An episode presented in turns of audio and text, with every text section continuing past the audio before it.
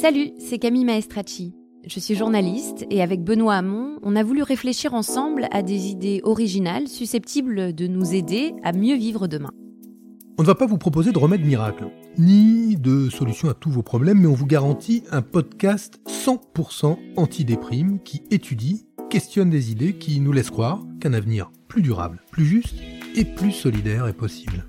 On vous propose de changer de regard, d'ouvrir une porte qui laisse entrevoir un nouveau champ des possibles et de bousculer un peu votre façon de penser la société. Et si l'école n'était jamais finie? Et si la nature avait droit à un avocat? Et si on mesurait la croissance du bien-être plutôt que celle du PIB Et si on arrêtait de s'asseoir? Et si tout le monde allait chez le psy? Et si on ne travaillait que 4 jours par semaine? Bref, et s'il était temps de penser le monde autrement